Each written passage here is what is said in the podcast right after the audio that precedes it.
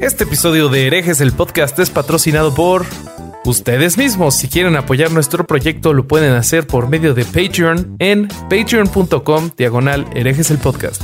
¿Qué tal mis estimados herejes? Bienvenidos a Herejes el podcast, un espacio para conocer y discutir tópicos históricos, científicos, filosóficos, de actualidad y cultura popular desde el pensamiento crítico y la evidencia disponible, intentando siempre encontrar el humor y el punto medio. ¿Cómo están muchachos? Yo soy Bobby. Como siempre me acompañan mis hermanos amigos. Alejandro Vázquez Aspilicueta, ¿cómo estás? Muy bien, muy contento, muy contento con este, este cierre de temporada. Me parece que va a ser histórico, así que muy contento y, y, con ganas de empezar. Muy bien, me da mucho gusto. Y también tenemos al Mitch Buchanan de esta playa llamada Herejes. ¿Cómo estás, Corsario Alejandro Durán? ¿Qué pasó? ¿Cómo estamos? Un abrazo a los tres. Este, qué, qué gusto terminar la temporada con este episodio y, y pues vamos a ver cómo se pone. Sí, sí, sí. Pues tenemos una chingonería de invitado. Tenemos a comediante querido por toda, toda nuestra audiencia. Nos lo dejan saber muy seguido. Nuestro estimado Carlos Vallarta. ¿Cómo estás, Manix? ¿Cómo están, amigos? Aquí andamos. Aquí andamos, aquí, andamos. Este, em, y pues ya para clavarnos de una vez en el tema, hoy les vamos a platicar de Carol Joseph Voitila o Juan Pablo II. Eh, sí, se va a poner bueno. nada menos, nada menos. Sospecho que vamos a hablar bien, ¿no? Siendo la temática del podcast.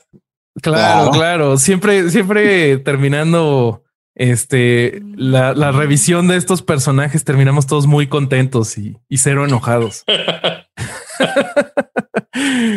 Qué desmadre traía este güey, ¿eh? Sí, eh. yo la verdad, antes de, de, ponerme a leer de este güey, pues lo veía como el, el ya los les decía hace rato, el viejito bonito, ¿no? Que todas las abuelitas y las tías lo tienen ahí en su, eh, su foto, su certificado de, de, de, bendición ahí en su casa, ¿no? Pero pues ya poniéndose más a leer, uno está, está cabrón.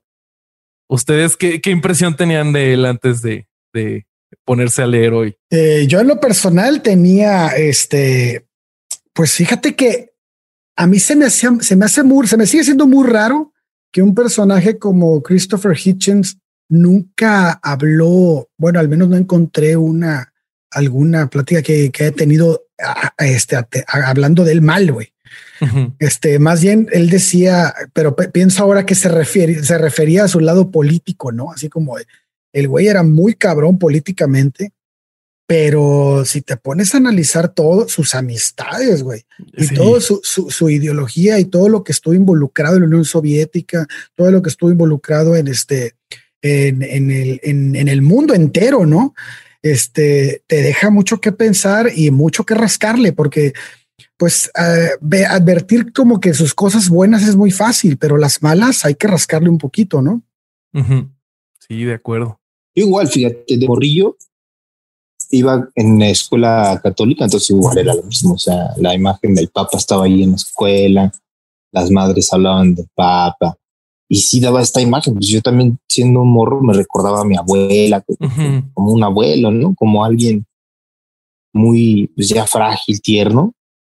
Este, pero sí es esas amistades que tenía, hijo. Pero mira. Sí.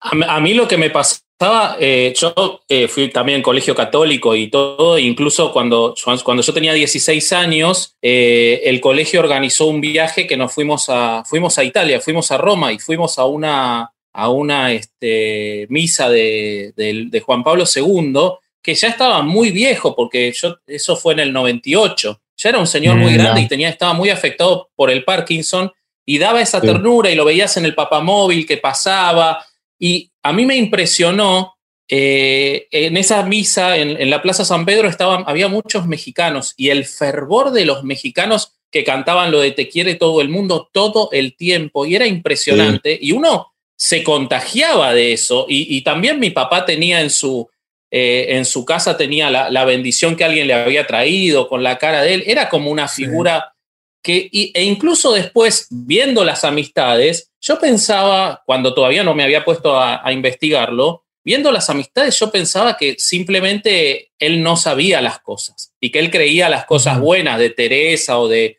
o de, o de esa gente. Ahora leyendo te terminas dando cuenta cómo supo todo siempre y es muy impresionante es muy impresionante. Oye, pero acabas de pasar a ser el pinche vato más fresa de este pinche podcast, güey, porque a mí me llevaban, a mí me llevaban al puto parque, güey, a ti te llevaban a Italia, no seas mamón. Nunca tuve un pinche viaje que no fuera al museo, güey. Hubo una gran mentira en Argentina, que es para alguna vez hacer un podcast que se llamó El Uno a Uno, en el cual durante muchos años por ley un peso argentino valía un dólar.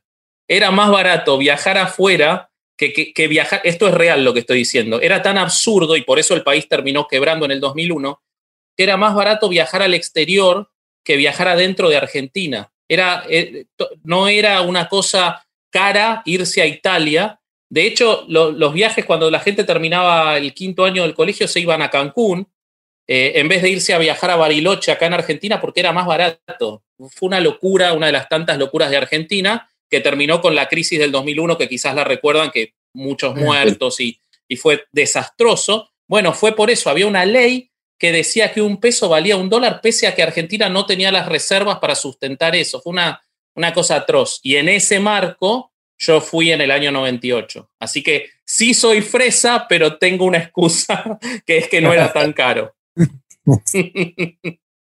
bueno, muy pues bien. Muy bien.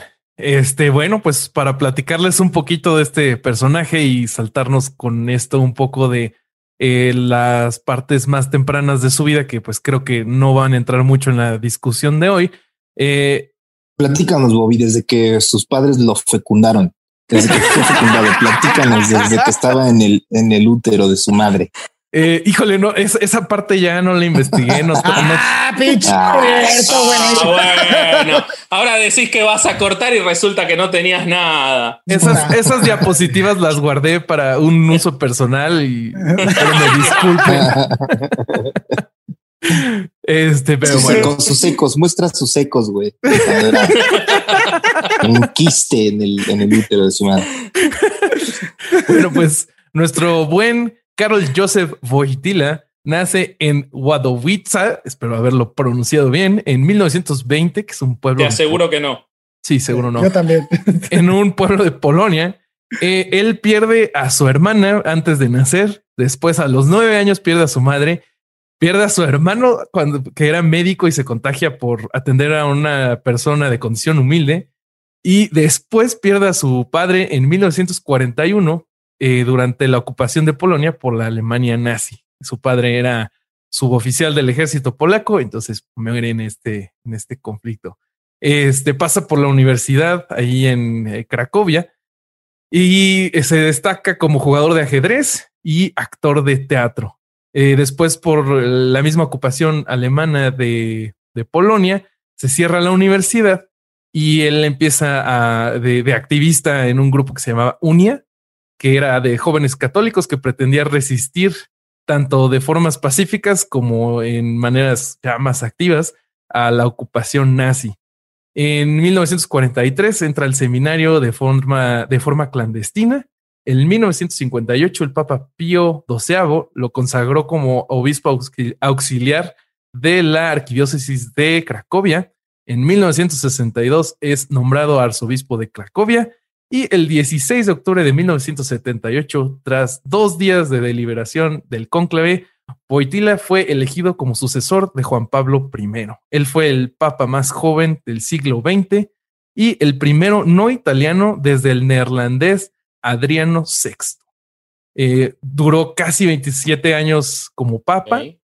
Y este, pues aquí, como ya decíamos, se le tiene mucho cariño y pues vamos a intentar desmenuzarlo porque pues como ya lo, lo, lo veníamos platicando antes de empezar a grabar, pues se descubrió que un montón de cosas que pasaban aparentemente bajo del agua para la Iglesia Católica, pues él tenía conocimientos. Entonces. No, a ver, la, cuestión por la cual salta o por lo que nos interesamos en, tratar este tema y, eh, e incluso eh, lo, invitamos a Carlos a ver si por tercera vez quería venir al podcast, lo cual es un récord y se lo agradecemos enormemente. era que sabíamos que era un tema que le interesaba.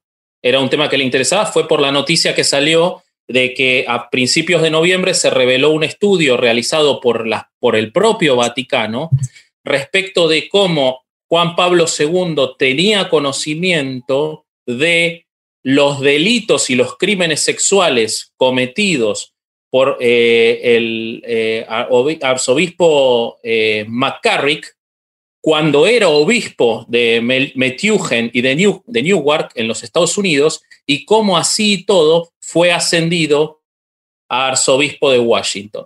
Entonces, la idea de descubrirse que, que, era, que él sabía todo esto y no le importó, fue lo que despertó el interés en nosotros de, hacer este capítulo y me, parece que estaría bueno que, hablemos un poquito de eso para, arrancar, ¿no? También tuvo este, este acercamiento con Maciel, ¿no? Con Marcial Maciel, que es este, de los legionarios. Eh, o sea, estuve viendo como hay unas cuantas, no, no leyendas, pero pues sí datos registrados de la amistad que mantenían ambos, ¿no? Eh, supuestamente Marcial Maciel tenía un trato con él y ambos eran muy afectivos en lo personal, en lo, público. Y parece ser que este tipo hizo varios en esta, en sazón de, en son de amistad, regalos muy costosos, digamos, de al Papa, al entonces Papa. Entonces creo que él mismo, mm, ¿cómo decirle? Como que cultivó esa amistad en aras de verse como protegido por el propio Papa, ¿no?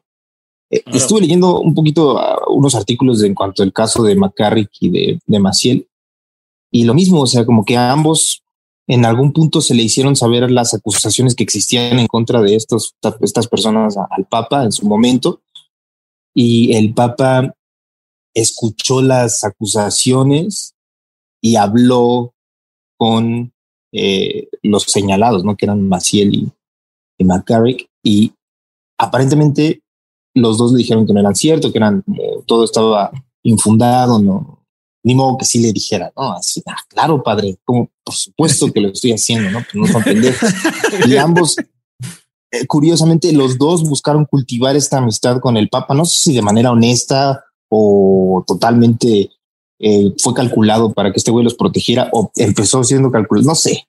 El chiste es que los dos se hicieron muy amigos, se metieron al círculo de este güey y parece ser que cuando él les preguntó este pedo, lejos de abrir una investigación, se basó únicamente en lo que le dijeron estos güeyes, que fue no, no, no, no, nosotros no hicimos nada.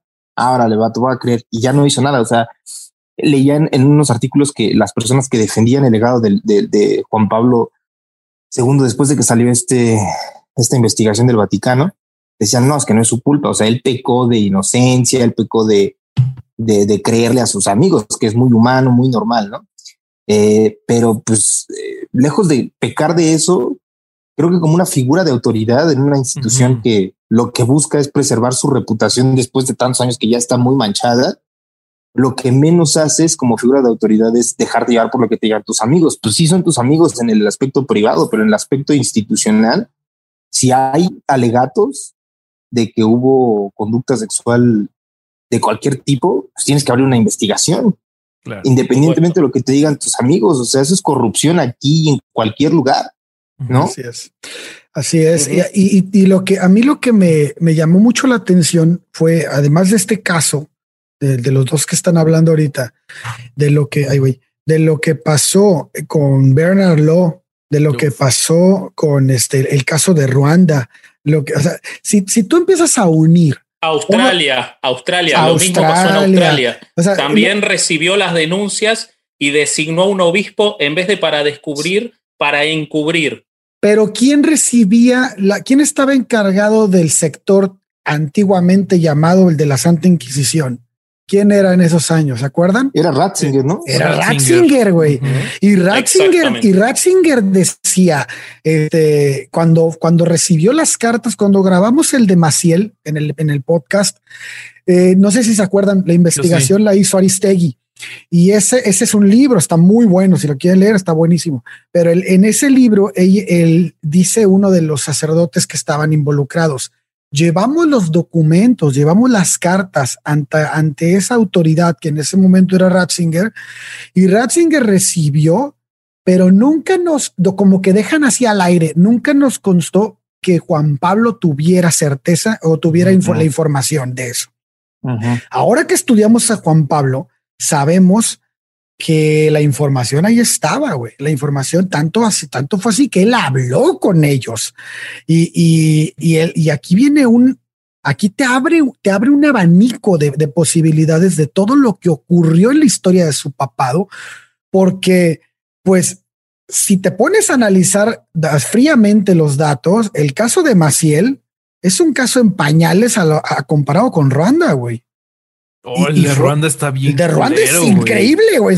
y, este contá, un poco lo de Ruanda para que lo, para que se sepa, para que lo podamos este, charlar y para la audiencia. ¿Qué, qué es lo que pasó? Ok, en Ruanda? en Ruanda, había dos etnias y estas dos etnias eran los Tutsis y este y los otros no recuerdo muy bien el nombre, pero bueno, eran dos etnias.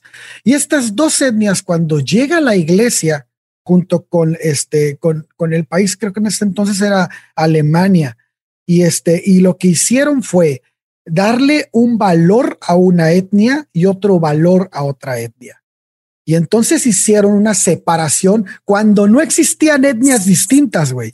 O sea, eran el mismo tipo. Exactamente. Ellos dividieron en clases sociales. Eran los Hutu y los Tutsi. Exacto, los Hutu. Entonces, estos güeyes empezaron a tener una rivalidad política. Pero toda la rivalidad política fue introducida por la Iglesia Católica. Y aquí hay, hay datos en los que los, los sacerdotes invitan a la etnia a la que van a matar, a la que quieren exterminar, a que se, a que se guarde en las, en las iglesias para protegerlos. Y lo que pasó fue que los mismos sacerdotes quemaban las iglesias con la gente a puerta cerrada, güey. O sea, ese, ese caso es muy duro. Habrá, habrá que hacer un episodio después sobre Ruanda porque realmente es mucho, muchos datos los que hay, pero la iglesia católica lo que hizo en un principio, en un principio fue deslindarse y decir, no, eso fue un caso en Ruanda, eso fue bronca de ellos, pero no es cierto, fue un sistema de operación que, iniciado por la iglesia, que finalmente tiene como consecuencia una situación catastrófica, que después la iglesia va a aceptar con Juan Pablo, donde pide perdón por Ruanda. Pero que lo conocían y se desentendieron, o sea, no hubo una actitud del Vaticano durante la guerra civil, que fue en el 94, ¿no? No hubo ninguna eh, actitud. Durante la mata murieron más de un millón de personas, según recuerdo de la... Eh, pero, pero hay casos eh, eh, en los que hay eh, evidencia de que se le entregaron las denuncias a Juan Pablo II. Hay un, eh, un abogado en, en, Australia que se llama Thomas Doyle, que él mismo sabe porque él entregó las denuncias de un caso que se investigó de abusos en, en Australia de cientos de chicos y no se hizo nada. Y, él tiene, él lo declaró ante el Senado de Australia cuando se estaba investigando eso, que él, el Vaticano había recibido informes de al menos cuatro diócesis sobre los abusos y no se había hecho nada. Entonces, eh, el conocimiento lo tenía. Y un punto eh, de lo que Carlos decía, que me parece que es interesantísimo, es él protegía a sus amigos o él protegía y él le creía la palabra a los, a los este, pastores, pero siempre tenían algo, además de que eran de su círculo o quizás por eso eran de su círculo, siempre eran curas de la rama más conservadora de la iglesia. Siempre lo que había detrás, tanto en, Marcial Maciel como en McCarrick, como en eh, con los crímenes los abusos de parte del Opus Dei o muchas cosas más, es que el foco político, geopolítico que tenían esas iglesias y que llevaban adelante era conservador y él estaba interesado porque como decía Bobby, era un gran jugador de ajedrez, él estaba, a él no le importaba o, estaba dispuesto a dejar en un segundo plano o no investigar esas acusaciones si esos curas eran, le eran serviciales a su interés ideológico de llevar a la iglesia a lo más recalcitrante y conservador que se pudiera. o sea, mientras McCarrick o Maciel se aseguraran de que no se iban a, a, dar educación sexual, de que se iba a combatir el matrimonio homosexual, que se iba a combatir el comunismo, que se iba a perpetuar las ideas más conservadoras de la iglesia, él estaba dispuesto a proteger a esas personas. Y ahí es donde yo creo que está lo más grave de Juan Pablo, en cómo él puso por encima sus intereses o su visión geopolítica, ideológica, por sobre los crímenes que se estaban cometiendo dentro de los propios fieles. Porque con que estamos hablando de abusos sobre eh, seminaristas, de abuso de menores, de abuso de poder, de corrupción. Con Maciel las denuncias, las primeras son de fines de la década del 50, es decir, años antes de que él llegara y sin embargo él lo hizo crecer enormemente. Eh, creo que es muy interesante y no sé cómo, lo ven ustedes, cómo él anteponía su lucha contra el comunismo y contra la liberalidad religiosa por sobre cualquier cuestión eh, que se estuviera cometiendo delictiva o inmoral en cualquier lugar, ¿no? Así es. Hey, it's Kaylee Cuoco for Priceline. Ready to go to your happy place for a happy price? Well, why didn't you say so? Just download the Priceline app right now and save up to 60% on hotels.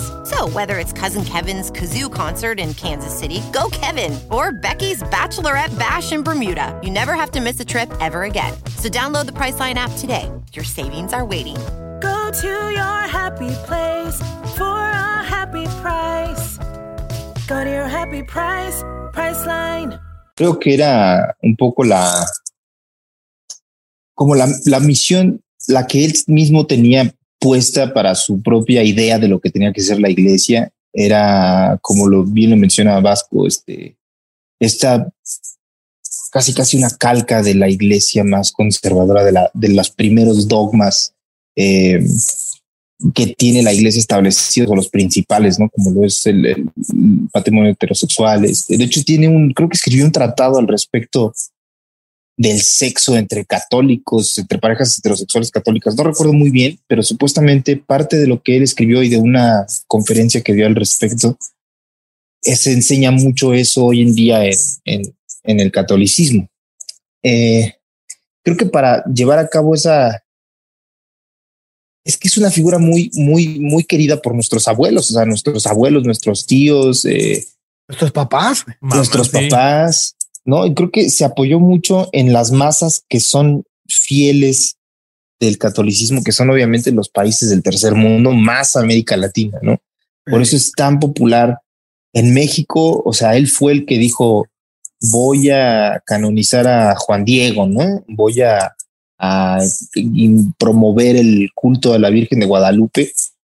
Y creo que quiso llevar a cabo una transformación ideológica de vuelta a lo más conservador, pero poniendo una fachada como un tipo, una figura muy dinámica, muy, muy política, muy eh, queriendo promover la paz entre las naciones, ¿no? Pero por bajita, bajita la mesa, lo que estaba haciendo era completamente lo contrario, ¿no? Totalmente. Entonces, tiene mucho también, muchos el, cariño que le tiene el pueblo latinoamericano tiene mucho que ver también con este pinche, eh, ¿cómo llamarlo?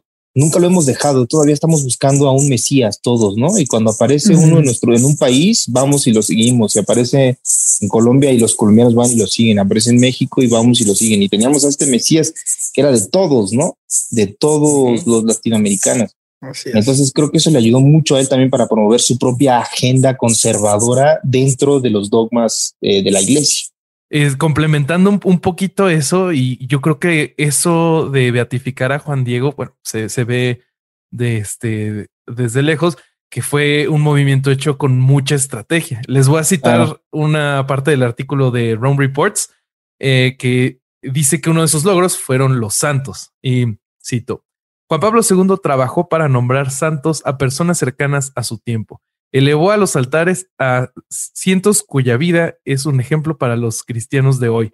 Por ejemplo, beatificó por primera vez a un matrimonio conjuntamente, Luigi y María Beltrame. Beatificó a 1.340 personas y canonizó a 483 santos. Como ven.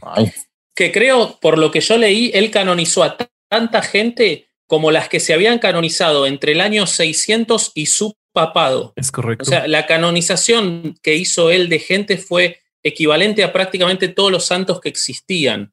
Eh, lo, que, lo, que, para mí tiene muy interesante el tema de, de, Latinoamérica, que sí, él venía y nos hablaba en español y de todos los países había algo folclórico, digamos, y a México fue cinco veces y en Argentina intervino, intervino para ayudar a, la paz con Chile cuando fue el conflicto territorial, es decir, estaba muy involucrado en nuestra vida, de hecho, eh, está mucho más eh, estuvo mucho más involucrado que Bergoglio, que es argentino. O sea, el Papa era, eh, Juan Pablo II era muy inteligente en eso, pero creo que no era inocente y, como dice Carlos, él sabía que donde podía revitalizar esa iglesia tradicional y asegurar esas cosas era en África, era en América Latina. Él sabía que en la Europa, cada vez más atea, cada vez más liberal, no iba a poder transmitir esos ideales y entonces los trajo para, para estos lugares. Que hay un dato, y, es muy interesante, nunca en sus casi 30 años de papado, él elevó a arzobispo a ningún cura de la liberación ni cura tercermundista, ni siquiera en Latinoamérica cuando esas, esas corrientes estaban subiendo y creciendo.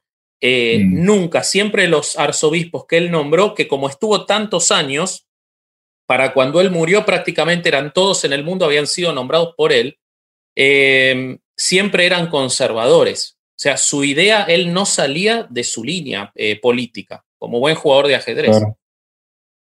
Y era como, también lo veo yo como refrescar la iglesia, ¿no? Si tú agarras a santos nuevos de la época este, y les das fuerza, pues de alguna manera haces que la iglesia vuelva a tener algo que ver con las nuevas generaciones.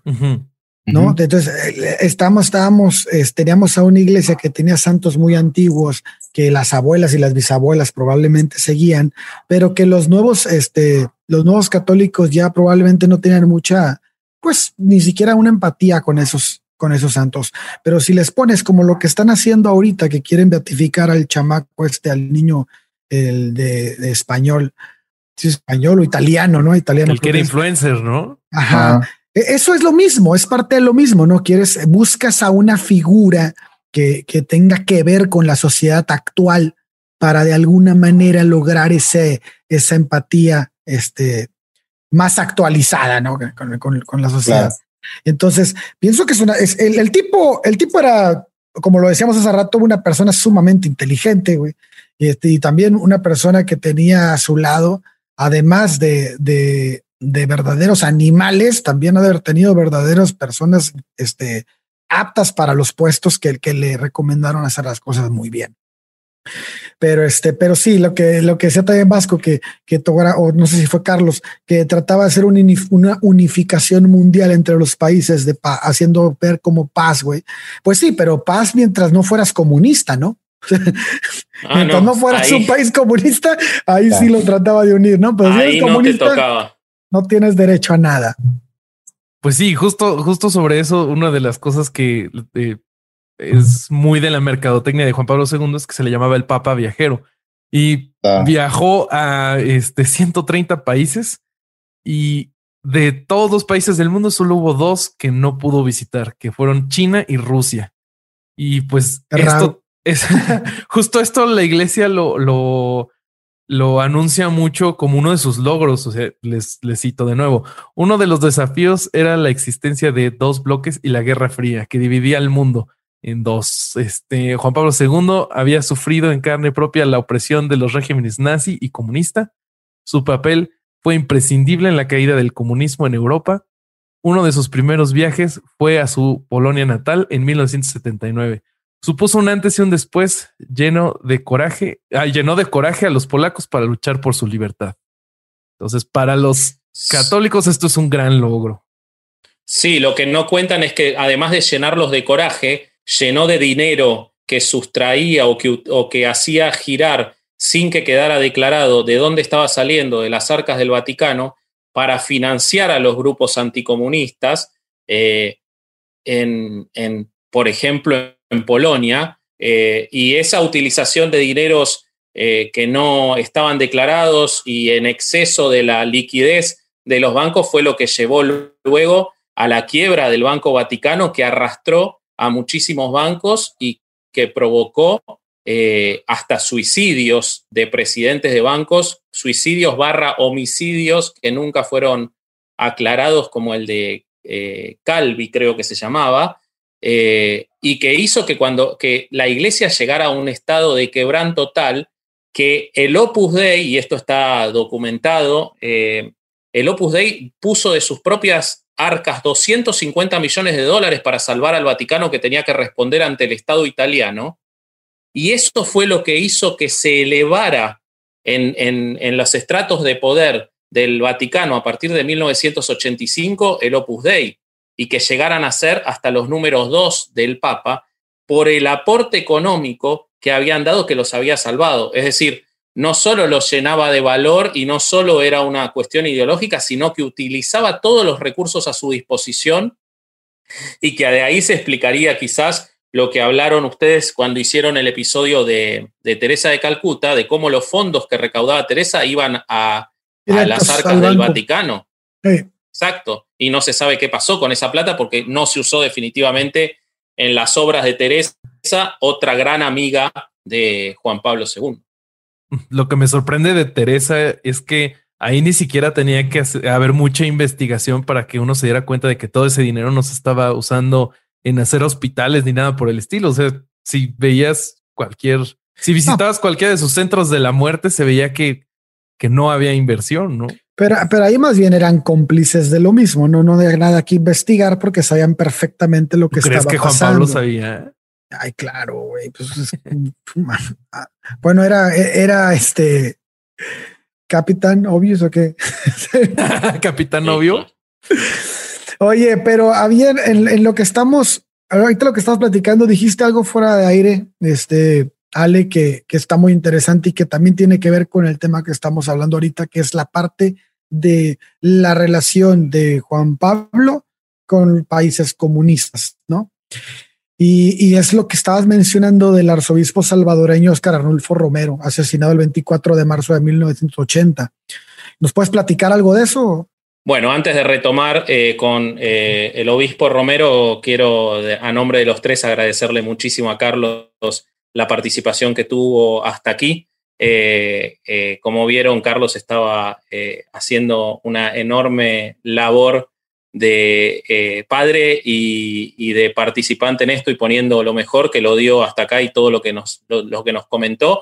Y bueno, vamos a seguir nosotros agradeciéndole enormemente. Eh, la verdad que a veces hay invitados que por cosas mucho más chicas o sin ninguna explicación nos han cancelado y Carlos estuvo hasta acá eh, y, realmente comentó todo lo que quería comentar y bueno, nos, nos este, eh, nos acabamos de, despedir, pero vamos a seguir con, con, el, con el temario. Entonces les estaba contando sobre el obispo Romero.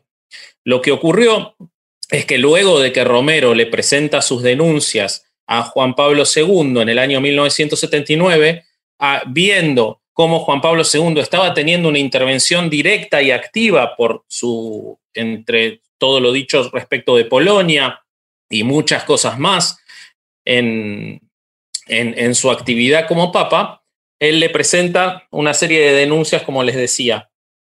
Sorprendentemente o no, cuando uno se pone a leer eh, luego todo lo que fue la conducta de Juan Pablo II, Juan Pablo II lo único que le dijo fue trata de trabajar más cerca del gobierno, un gobierno dictatorial, pero que claro, no era un gobierno comunista, de hecho era un gobierno mm. anticomunista. Y entonces ahí podemos ver cómo él eh, no estaba interesado en llevar la agenda de los derechos humanos, cosa que se ratifica con lo que cuenta eh, eh, Alejandro sobre Ruanda, o que se ratifica con el absoluto desinterés por la conducta de Teresa de Calcuta en la India, sino que su, intención era llevar la agenda anticomunista. Hay quienes dicen eh, que así como eh, en Europa del Este él fue sustancial para la caída del bloque comunista, en América Latina favoreció la caída de la democracia y la permanencia de dictaduras y su ideología apocalíptica. Eh, hay que tener en cuenta que nunca los beatificó ni santificó a Romero en vida, pese a ser récord, como contaba Bobby. Y bueno, eh, Romero fue asesinado por su ideología y por su lucha al año siguiente en El Salvador. Y desde ahí fue absolutamente olvidado. Nunca Juan Pablo, como decíamos antes, eh, nombró a un obispo, ni mucho menos a un santo de la, teoría, de la teología de la liberación, ni de los curas del tercer mundo, ni de ninguna ideología de izquierda o liberal eh, dentro de la iglesia, eh, mientras que favoreció a grupos reaccionarios en todas sus conductas. Eh, hay, un, hay un este, obispo brasileño, Elder Cámara, muy importante dentro de la teología de la liberación, que cuando habló de Juan Pablo II dijo, cuando alimenté a los pobres, me llamaron santo pero cuando pregunté por qué hay gente pobre, me llamaron comunista, refiriéndose a la conducta de Juan Pablo II. Claro, claro, y este, y hubo, hubo varios, ¿no? Varios, este, pues, con, eh, miembros de esta, el, el mismo, el, mismo, este, Juan Pablo se le denomina de alguna manera un personaje que estuvo atacando la disidencia, o sea, hablando de, la teología de la liberación, eh, los religiosos pertenecientes a, esa corriente, como pues Leonardo Boff, como Camilo Torres, como Samuel Ruiz, como John Sobrino, fueron relegados ante cualquier cargo o importancia eclesiástica, incluso a dar clases sobre la fe católica, güey. O sea, es, es, es este, es impresionante cómo exterminó de una manera esta ideología.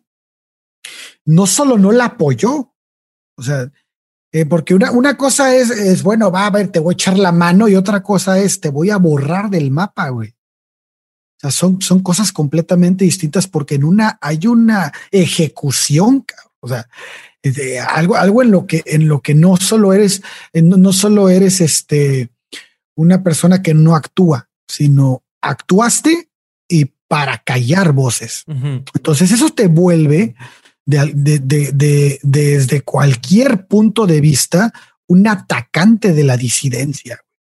Y ese es otro pilar que se le, que se le, que, que, que, se le da a Juan Pablo, ¿no? Este, durante su papado. Que eso además te elimina cualquier posibilidad, aún siendo inocente o bien pensado, de creer que cuando él protegía a tipos como Marcial Maciel o como eh, José Escriba de Balaguer o como eh, Carrick o como, eh, bueno, quien se quiera ver de todas esas figuras nefastas, violadoras de menores, abusadores de poder, abusadores de ladrones, porque los manejos de dinero enormes, o cómo él se alió con la mafia y utilizaba los fondos ilegales, todo lo que hay, que es infinito y que da para 10 programas, no son hechos aislados, no son hechos aislados. Hasta el más, ni el más inocente puede creer que aún que lo de Maciel era exclusivamente porque era su confesor, porque Maciel era el confesor del Papa, o quien le organizaba las entrevistas privadas en México, era parte de una postura preconcebida de decir quiénes van a ser mis alfiles para llevar adelante mi lucha contra cualquier forma de liberación de los derechos de la mujer, de los derechos de las minorías, eh, mm. de, permitir eh, la, cosificación absoluta que hizo de la mujer, identificándolo siempre como madre o como esposa, eh, encuentra en todos estos curas reaccionarios y a la vez delincuentes unos patrones de movimiento de poder enormes. Todos los que estamos nombrando era gente que movía Carrick, que es con quien empezamos la cuestión del capítulo, era un gran recaudador, un gran recaudador de dinero. Entonces, nada es casual y nada tiene que ver con una eh, excesiva confianza en sus amigos. Acá hubo un plan en el cual él estaba dispuesto a ceder. Una agenda, ¿no? Una agenda. Exactamente exactamente. Sí. Así es. Y, y dentro de esa agenda también está el no a la salud sexual, güey. Porque este papa, este papa viajero, papa amigo, como le quieran llamar a Juan Pablo II, rechazaba el uso del condón.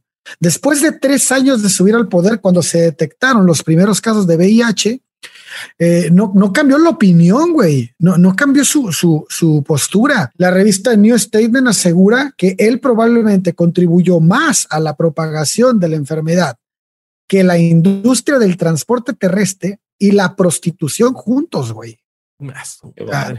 Es, es, es, algo muy delicado, güey. Es este.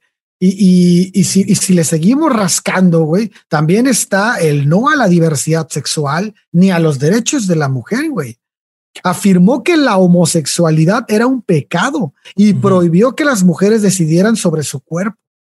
Just, justo, güey, este, de lo que se dice que fueron sus logros, uno de ellos es, es la carta que dirige a las mujeres. Y este, y Rome Reports lo dice así, Juan Pablo II se preocupó por las mujeres de un modo nuevo.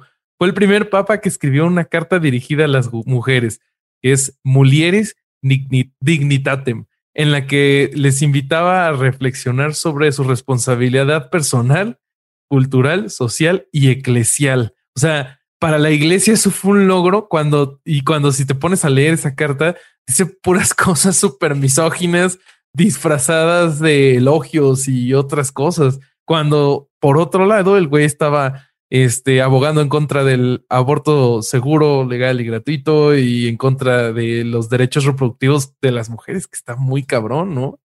Muy, muy cabrón. Yo, yo les hago una pregunta. En, uh -huh. en, ese, en ese contexto y teniendo en cuenta y conociendo todo esto, que nosotros podemos enterarnos ahora de una fácil búsqueda, no es que fuimos a los archivos vaticanos no. a buscar toda esta información. Eh, y hay que reconocer, dentro de todo, hay que ver cuál es la intencionalidad política, porque ninguno de estos, ni Bergoglio, ni, ni, ni, el, ni Juan Pablo, ni Ratzinger, se mueven si no es por una intención política. Pero hay que reconocer que ellos están revelando que eh, se sabía lo de, lo de Carrick.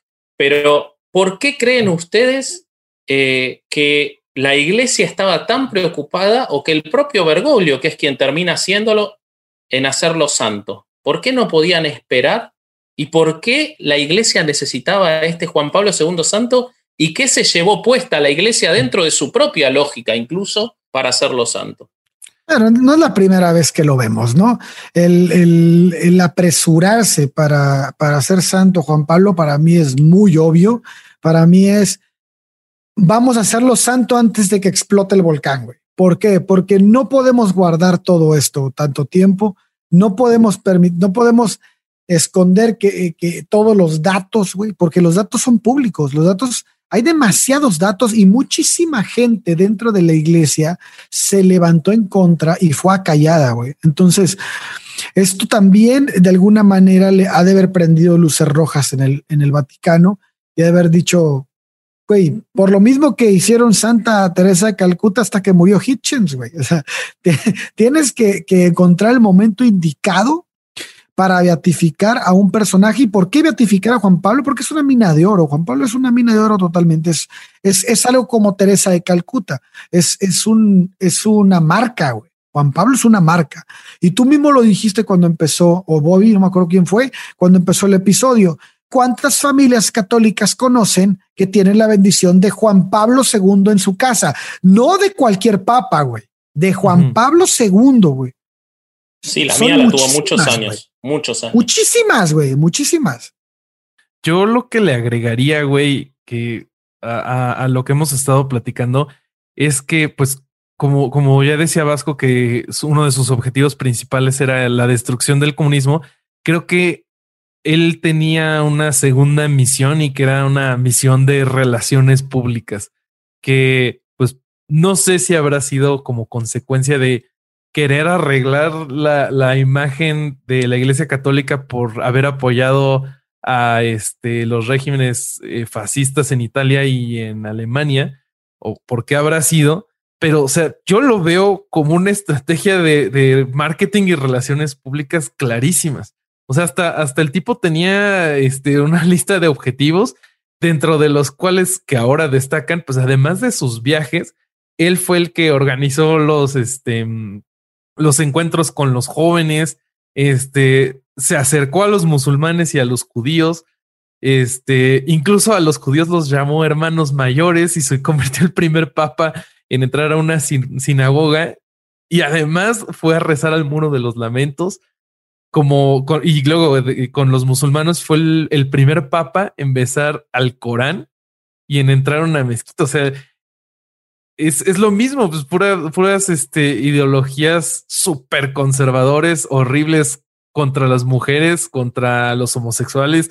Y pues creo que, o sea, lo que a él le interesaba es que la, la Iglesia Católica retomara esta fama y, este auge que podría haber estado perdiendo, ¿no? Y en especial con generaciones más jóvenes. Incluso hay un, un término que, que, que, después se acuñó, que era la generación de Juan Pablo II, de jóvenes que habían crecido cuando este papa eh, estaba, eh, pues como el, el dirigente de la iglesia y que le habían tomado un cariño especial y lo iban a defender a capa y espada. Entonces, pues creo que esa misión también la logra. Hay, hay algo bien delicado en todo lo que estás diciendo que, que me, me vino a la cabeza ahorita porque tiene razón en todo lo que dices. Es que yo también te amo. Juan, Juan, Juan Pablo II te deja un mensaje bien peligroso, güey. Sí, güey. Uno. bueno, no, sí, uno, uno en, en, resumido en todo su papado. Y el mensaje para mí que deja y que es muy peligroso es el que dice, no importa cuánto cueste que la iglesia esté arriba. No importa, güey. No importa por encima de quién y de qué derechos tengas que pasar. Y eso es bien delicado, güey. Es muy delicado porque si tú te pones a preguntarle a la gente muy católica sobre la iglesia, siempre el proyecto final, siempre la ideología, siempre eh, la búsqueda real, entre comillas, de la, de la religión, es suficiente para soportar todos los atropellos que se dan para llegar a esa idea.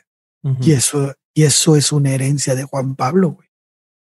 O sea, eso está cabrón, güey. Sí, es lo que dijo, es lo que dijo Carlos, perdón, Bobil. Carlos lo dijo hace un rato, hace un ratito en el episodio. El, el, el, éxito de, de Boitila de retornar, al retornar a la iglesia a esos lugares absolutamente, digamos, reaccionarios, eh, lo tuvo, sin lugar a duda, lo buscó y lo tuvo.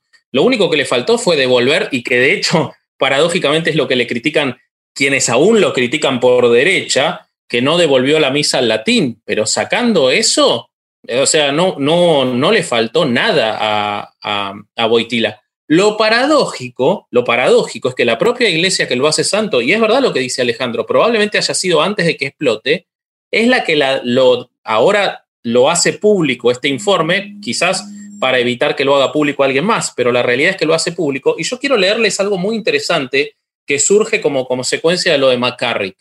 El National Catholic Reporter de los Estados Unidos, que es un portal muy influyente en, el mundo católico anglosajón, publicó una editorial en la que instó a los obispos de los Estados Unidos a suprimir el culto a Juan Pablo II. Es decir, seguir considerándolo santo porque ellos no pueden evitar eso, pero solicitar que las iglesias y las escuelas no lleven el nombre de Juan Pablo II y que los actos de devoción hacia él se realicen solo de forma privada. Y dijeron, textual, es hora de un ajuste de cuentas difícil. Este hombre socavó la fe en la Iglesia Mundial, rompió su credibilidad como institución y dio un ejemplo deplorable a los obispos al ignorar los relatos de las víctimas de abusos. Fíjense cómo se lo quieren quitar de encima ahora. Pero es que él no fue la iglesia. Es que es, ah, sí, Pero es el verdugo, güey, de la iglesia. O sea, realmente el momento en el que él estuvo, las decisiones que él tomó, es lo que hoy tiene a la iglesia valiendo madre, güey. Porque la protección de pederastas es una de las cosas que más ha, provocado la salida de, de- fieles. Es, y, es el papado de, Juan Pablo el que protegió a Bernard Law, el que protegió a Marcial Maciel, el que protegió a, a muchísimos pederastas y muchísimas matanzas, güey. Entonces, si tú quieres tirarle mierda a la iglesia, si realmente quieres agarrar un micrófono y decir la iglesia es esto y esto, los grandes argumentos para tumbar todos los beneficios que al parecer trae la iglesia están en el papado de Juan Pablo, güey. Totalmente, totalmente. De hecho, si vemos quizás los dos escándalos más fuertes que ha tenido la Iglesia en estos últimos años, que son por un lado todos los infinitos casos de abusos y por el otro los escándalos por el manejo de dinero nunca explicado del Banco Vaticano, que salpicó hasta, hasta hace unos 6, 7 años en, ya en el papado de Bergoglio, los dos tienen su raíz, como dice Alejandro, en el, en el papado de Juan Pablo II dejó un enchastre, dejó un enchastre, una, una mugre total eh, a la vista de quien quisiera buscarla. Lo que ahora me parece que está haciendo la iglesia es intentar despegarse una vez más y seguramente va a salir triunfosa porque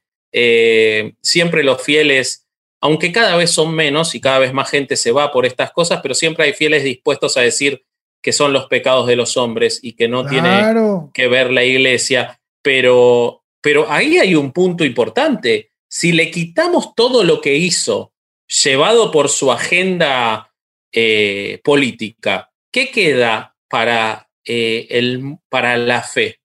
¿Qué hizo Juan Pablo II que no esté motivado por su agenda política y que tenga que ver, que se pueda rescatar como un acto que mejore la cuestión de la eh, de lo- del, del sentimiento de fe religioso. Fue todo absolutamente humano y todo absolutamente político. Totalmente. Sí, así es. Sí, No, no Sí, queda nada, no queda más. Si, si tú desentrañas el papado, si tú le rascas al papado, absolutamente todas las decisiones de Juan Pablo tienen un fin de su agenda política de la que hemos estado hablando todo este momento. No hay manera de sacar a, ah, bueno, hizo esto así, no. O sea, si no lo, si no le rascas, lo ves por encimita y parece muy bonito, güey. Porque realmente eso es lo que pasa. La gente que no le investiga se parece muy bonito, porque además lo vendieron con un marketing muy bonito. O sea, es- esa es la verdad durante su papado. Lo trabajaron muy bien. Acuérdense que venía del, del probable homicidio de- del- del papa anterior, güey. Que Sí. en la historia oficial se dice que murió de un infarto. Sí, bueno, pero eh, es- esto está. Era alérgico al veneno. Sí, claro. Ah, Agarraste uno de los chistes de Vallarta, ¿no? pero, pero es que sí, cabrón. O sea, todo, todo, absolutamente todo durante su papado es controversial, güey. Pero, güey, ¿sabes qué? ha muerto. Incluso, perdón que, te, que perdón, que cualidad, incluso Ratzinger, güey. Ratzinger fue el- uno de los papas de que, que cuánto tenía que no pasaba lo que pasó con Ratzinger. Y Ratzinger Sí. estuvo bien metido en, en, en, en, en este, en acallar muchas cosas de Maciel, güey, y de otras más. Pero, güey, ¿sabes qué? Yo creo que, o sea, no, no, yo no lo veo tanto como que solo fue lo de Juan Pablo lo que está haciendo ahora la iglesia caer, sino que ya tienen tantas acumuladas que caen por su propio peso. Como decía Hitchens, pues sí, Juan Pablo II hizo un par de disculpas, eh, incluido su falta de acción en el holocausto, eh, lo que pasó en Ruanda y demás pero pues no se deberían de haber detenido ahí. Y es lo que estamos viendo creo que con Francisco ahorita. El tipo no para de disculparse. Todo el eh, a cada esquina tiene que sacar una disculpa por alguna cosa horrible que hizo la iglesia. Eso de Juan Pablo.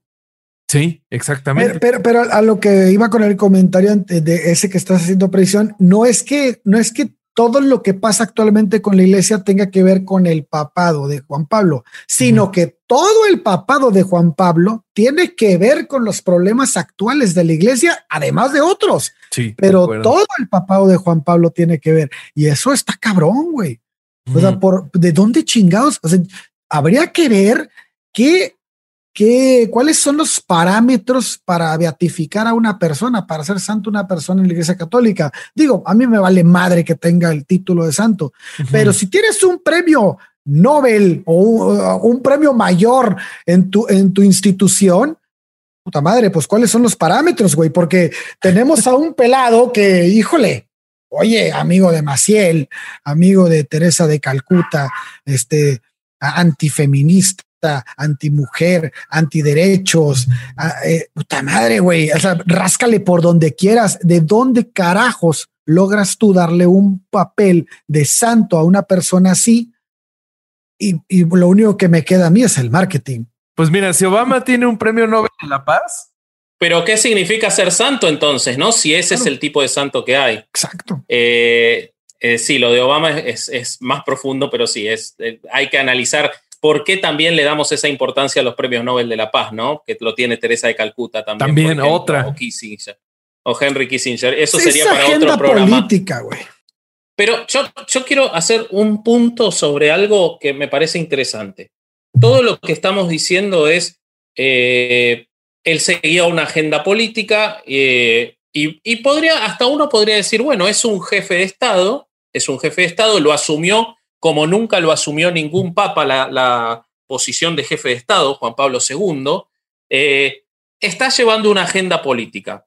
El problema es que él cometió supuestamente, se supone, y está eh, está el libro de Bernstein en el que se analiza el uso del dinero. Eh, se supone que cometió por lo menos irregularidades en el manejo y en el control de, los manejos económicos del propio Vaticano y de sus arcas, y encubrió delitos de otras personas para llevar adelante su agenda política. Entonces ahí es donde no importa la posición ideológica de esa agenda política, porque quizás uno hasta podría decir, cuando él en el año 79 en México dijo que eh, el marxismo era una aberración antropológica, quizás uno hasta podría coincidir con que el marxismo es una aberración antropológica. Quizás no, digo, su ideología podía no ser que uno, o sea, el punto no está en cuál era su ideología, el punto está en todos los ilícitos que permitió, que favoreció y que incluso probablemente cometió para llevar adelante esa agenda política. Y entonces estamos hablando de una persona que si no fuera santo de la iglesia, papa, eh, el papa viajero que lo quiere todo el mundo, estaríamos hablando de una figura política mundial por lo menos muy, muy comprometida, como mínimo muy comprometida. Claro.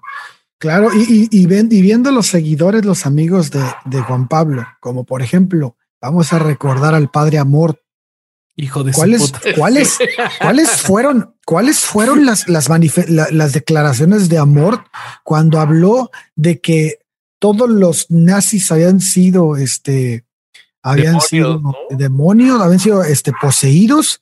Y cuando habló de, del comunismo, güey, o sea, fíjate cómo las personas que él ponía en, en altos rangos, como fue el padre Amor, que fue el exorcista del Vaticano, Fíjate cómo este güey también tenía esa misma ideología. ¿Y por qué? Pues es obvio, ¿no?